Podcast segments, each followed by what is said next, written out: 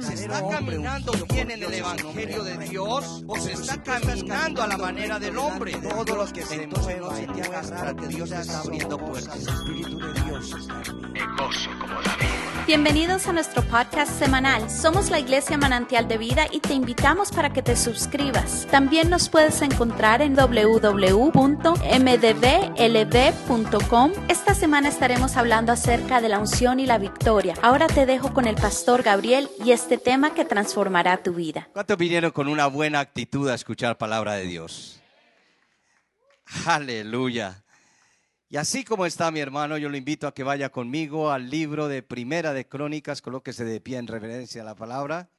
Primera de Crónicas, capítulo 14, verso 8. Oyendo los filisteos que David había sido ungido rey sobre todo Israel, subieron todos los filisteos en busca de David, y cuando David lo oyó, salió contra ellos. Y vinieron los filisteos y se extendieron por el valle de Refaim. Entonces David consultó a Dios diciendo, ¿subiré contra los filisteos? ¿Los entregarás en mi mano? Y Jehová le dijo, sube porque yo los entregaré en tus manos. Esta semana he tenido como una buena disposición de decirle al Señor, Señor, háblame. Porque muchas veces los compromisos y las cosas hacen que nos alejemos un poquito de las cosas de Dios. Y en esas cosas que le he dicho al Señor, el Señor me mostró una palabra que usamos mucho en las predicaciones o en reuniones y es la palabra ungido o la palabra unción. Y a veces me he dado cuenta que aplicamos esa palabra no muy bien, porque creemos que todos son ungidos de Dios. Y en realidad no todos son ungidos de Dios. Hay requisitos para uno ser un verdadero ungido de Dios o para recibir la unción de Dios. No es solamente pararme en este púlpito y decir yo soy un ungido de Dios. No, no se trata de eso. Hay que probarlo. Hay que mostrarlo.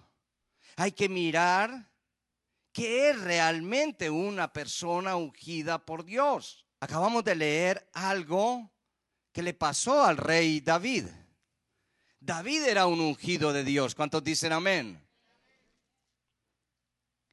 Y David fue ungido por el profeta Samuel. ¿Pero por qué? Lo, porque Dios lo ungió a través del profeta. Porque Dios vio el corazón de David. Déjeme darle una buena noticia. Cuando tú y yo llegamos a Cristo, escúcheme bien, hay el mismo Espíritu Santo de Dios, entonces desciende sobre tu vida y sobre mi vida y la unción del Santo, la unción de Cristo toca nuestras vidas. Por eso demos, podemos decir que somos ungidos por Dios. ¿Cuánto le dan la gloria al Señor por eso? Aleluya. Fíjate qué tremendo, mi hermano. En el momento en que tú y yo le entregamos nuestra vida a Cristo, entonces el Espíritu Santo de Dios comienza a santificar nuestras vidas. En términos generales te voy a decir esto. La unción es simplemente, escúcheme bien, o tipifica el poder, diga conmigo el poder, y la santificación. Dígalo con ganas que usted no está enfermo, el poder y la santificación por medio del Espíritu Santo de Dios. ¿Qué quiere decir eso, mi hermano? Antes tú y yo estábamos llenos de cosas, de espíritus inmundos, pero cuando llega la unción del Señor, es el Espíritu de Dios con poder que llega a tu vida, a tu vida y a mi vida. ¿Cuánto le dan la gloria a Dios por eso? Aleluya. A partir de ese momento, mi hermano, hay algo especial. En el Antiguo Testamento, déjeme decirle, en, hebreo la unción quiere decir mashak o el ungido.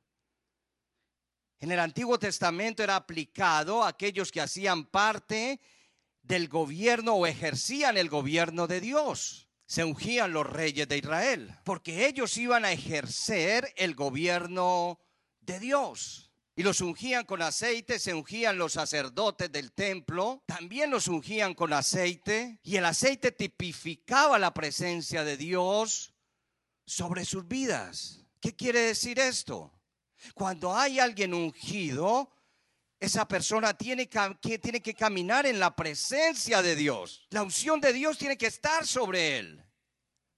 En el Antiguo Testamento, capte bien esta palabra, Jehová Dios le habla a Moisés y le digo y le dice simplemente, a donde tú vayas, mi presencia irá contigo. ¿Sabe qué quiere decir eso? La cobertura de Dios estaba sobre Moisés. Donde Moisés se movía, la presencia de Dios estaba con él, porque era una promesa sobre Moisés. Esa promesa, después de que tú recibes a Cristo, esa promesa está sobre tu vida y sobre mi vida. Primera de Samuel capítulo 12, verso 3 al verso 5, por favor. Aquí estoy. El que está hablando es el profeta Samuel y le va a hablar al pueblo y se va a poner delante del pueblo y les va a decir esto. Aquí estoy, atestiguad contra mí delante de Jehová y delante de quién? De su ungido. No está hablando el profeta Samuel de sí mismo. Está hablando al pueblo y les está diciendo, atestiguad contra mí delante de Jehová y delante de su ungido. En ese tiempo el rey, el rey era el rey Saúl. ¿Se acuerdan de eso, verdad?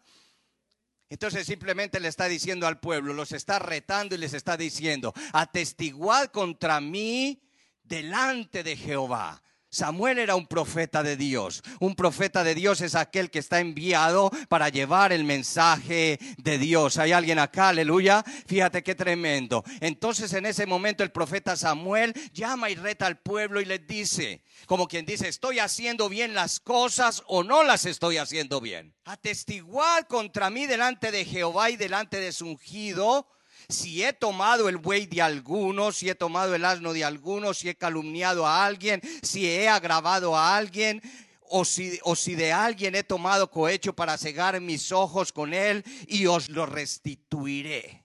Entonces dijeron, nunca nos has calumniado ni agraviado, ni has tomado algo de mano de ningún hombre.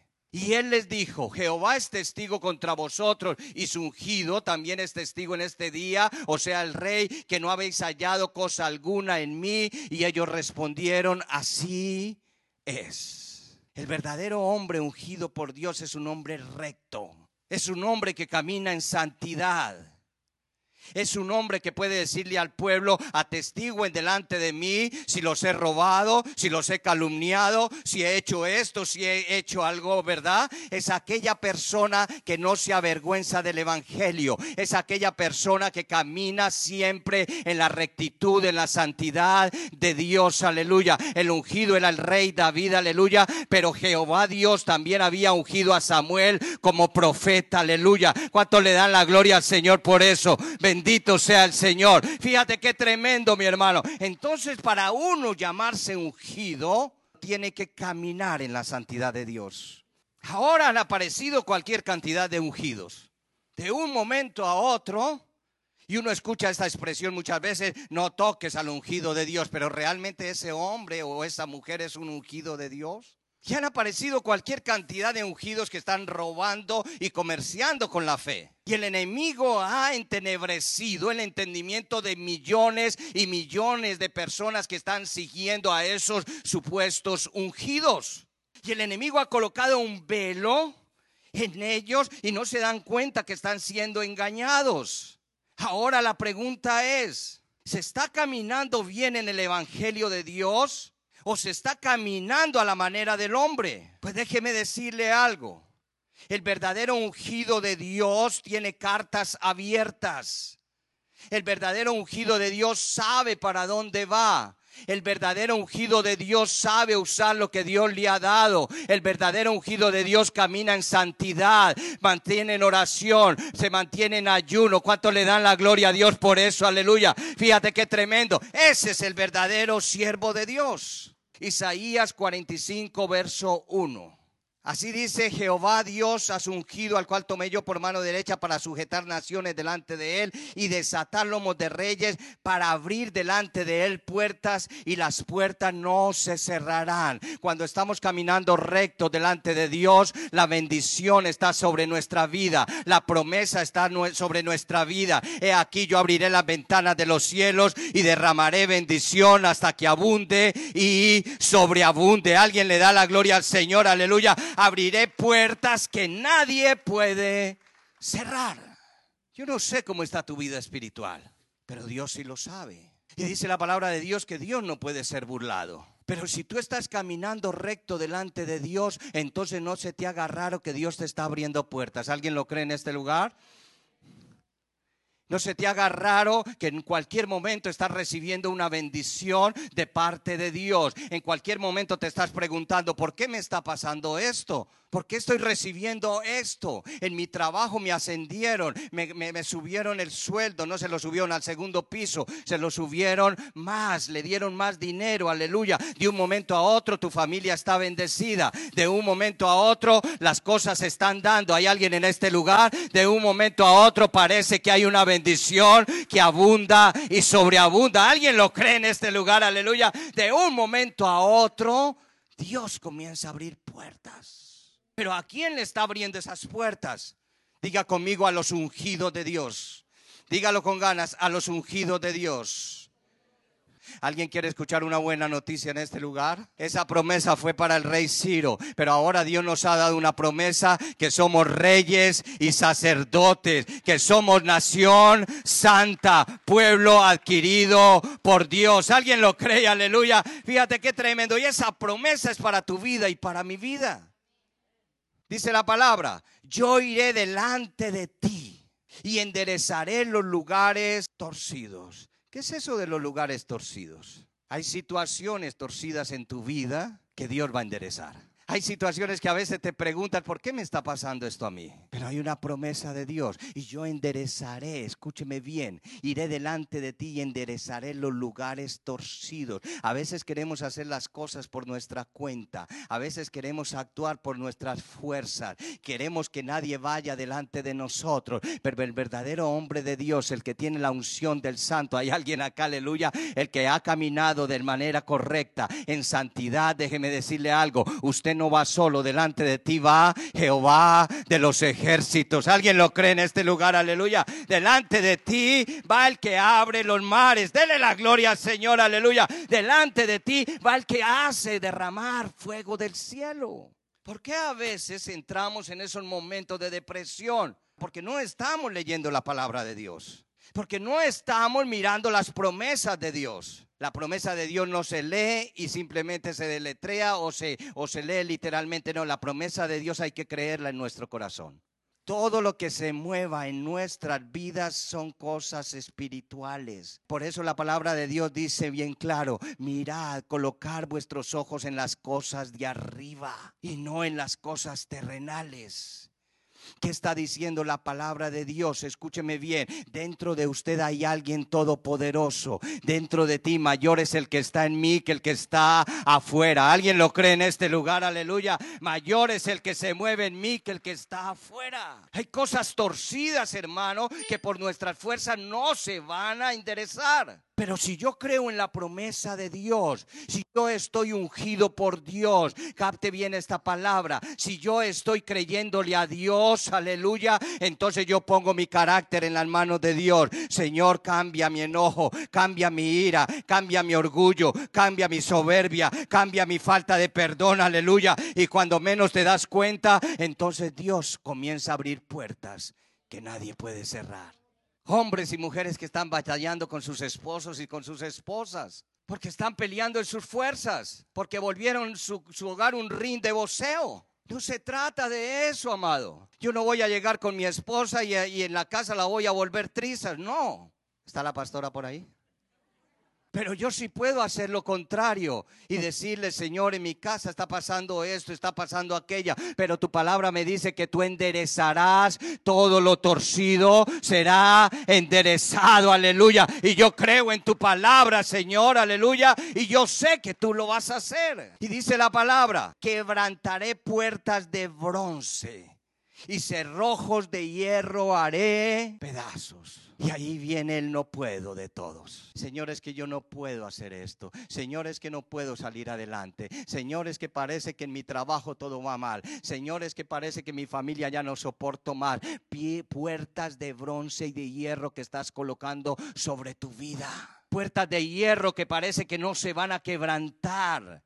Puertas de hierro, puertas de bronce que parece que no te van a dejar avanzar, aleluya. Fíjate qué tremendo. Personas que llevan 15, 20 años en el Evangelio y todavía están con los mismos problemas, aleluya. Pero es que tú no eres, tú no eres el que va a quebrantar las puertas, tú no eres quien las va a tirar afuera. El Jehová Dios de los ejércitos va delante de ti y toda puerta tiene que caer, aleluya. Y te daré los tesoros escondidos y los secretos muy guardados para que sepas que yo soy Jehová, el Dios de Israel, que te pongo nombre. ¿Sabes qué te está diciendo el Señor?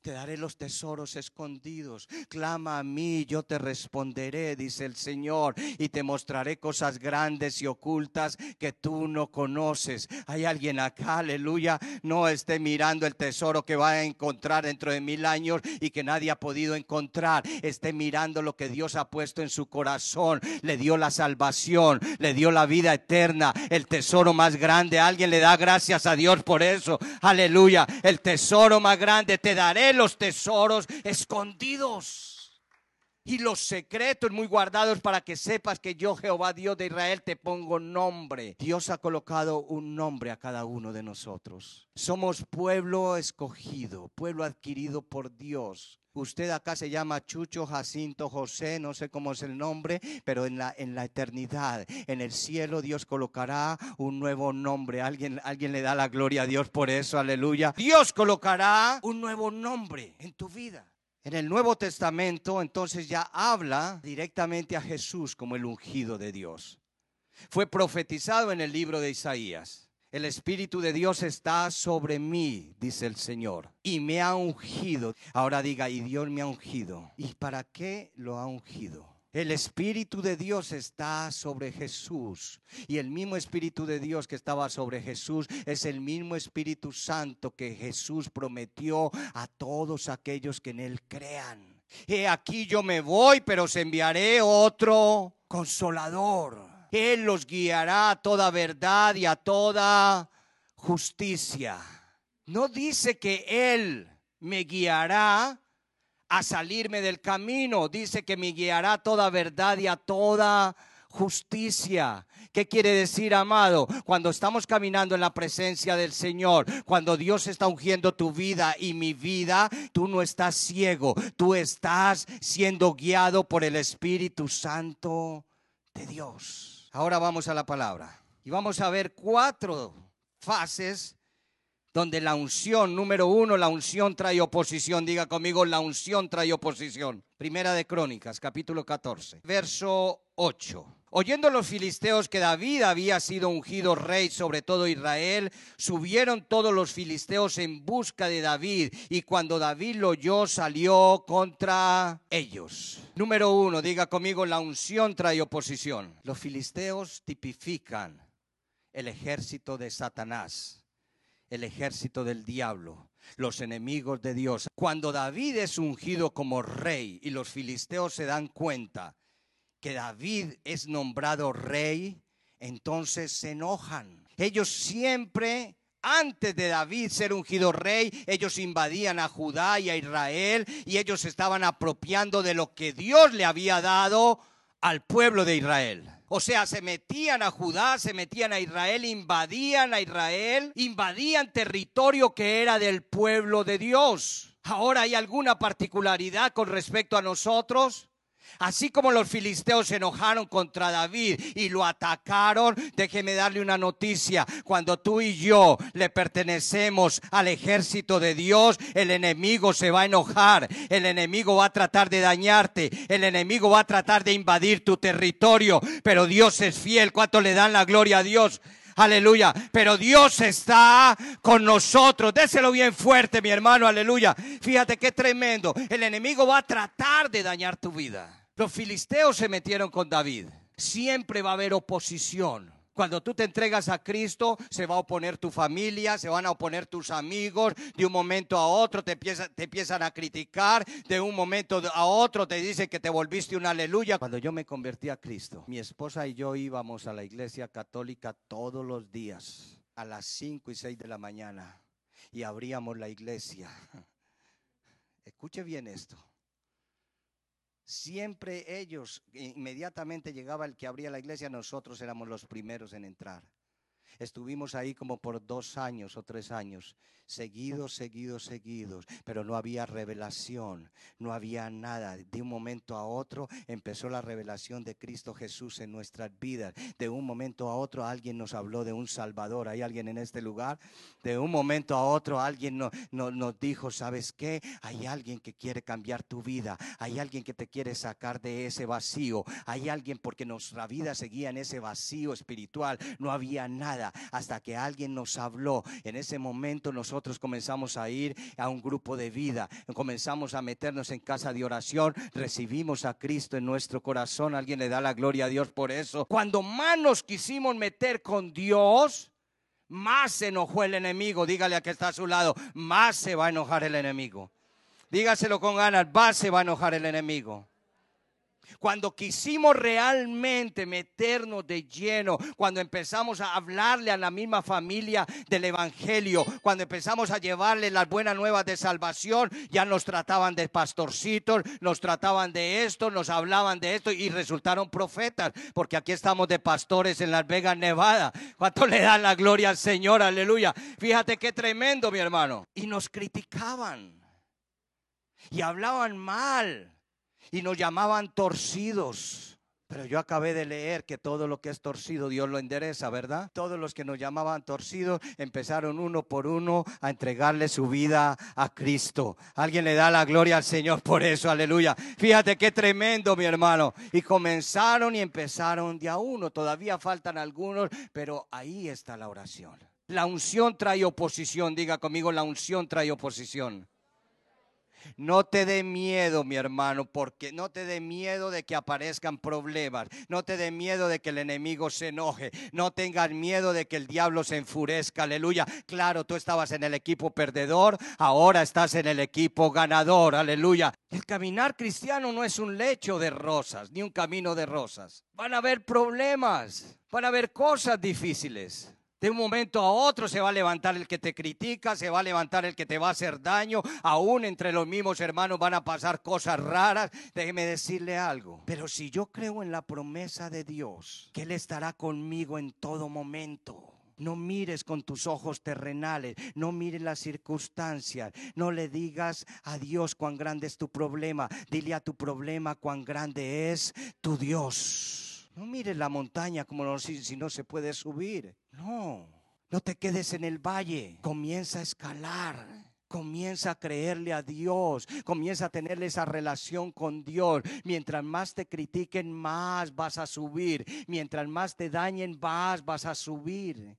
La unción va a traer oposición. Cuando más te metes con Dios, más tierra te van a echar muchos. Cuando más te metes con Dios, más te van a criticar. Pero hay un Dios todopoderoso, ¿cuántos lo creen en este lugar? Iban muchas ranitas y una ranita cayó también a un hueco ahí. Y la ranita empezó a saltar y a saltar y a saltar y no salía porque estaba profundo. Y de encima, encima, escúcheme bien, empezaron todas las ranitas a decirle, ya te vas a quedar ahí, ya no vas a salir de ahí, no vas a poder, no vas a poder. Esas son palabras del diablo también cuando empieza a decirte, tú no puedes, tú no puedes alcanzarlo, tú no vas a llegar, no hay un propósito, no hay nada, te vas a quedar ahí, vas a morir ahí. Y mientras más le gritaban a esta ranita, más saltaba y más saltaba y más saltaba hasta que logró salir. Pero una de esas ranitas que estaba arriba gritándole le dijeron, ¿y cómo hiciste para, para, para salir de, de todo esto? Y entonces, ¿sabe qué le dijo las ranitas? Con todas las porras que ustedes me echaron,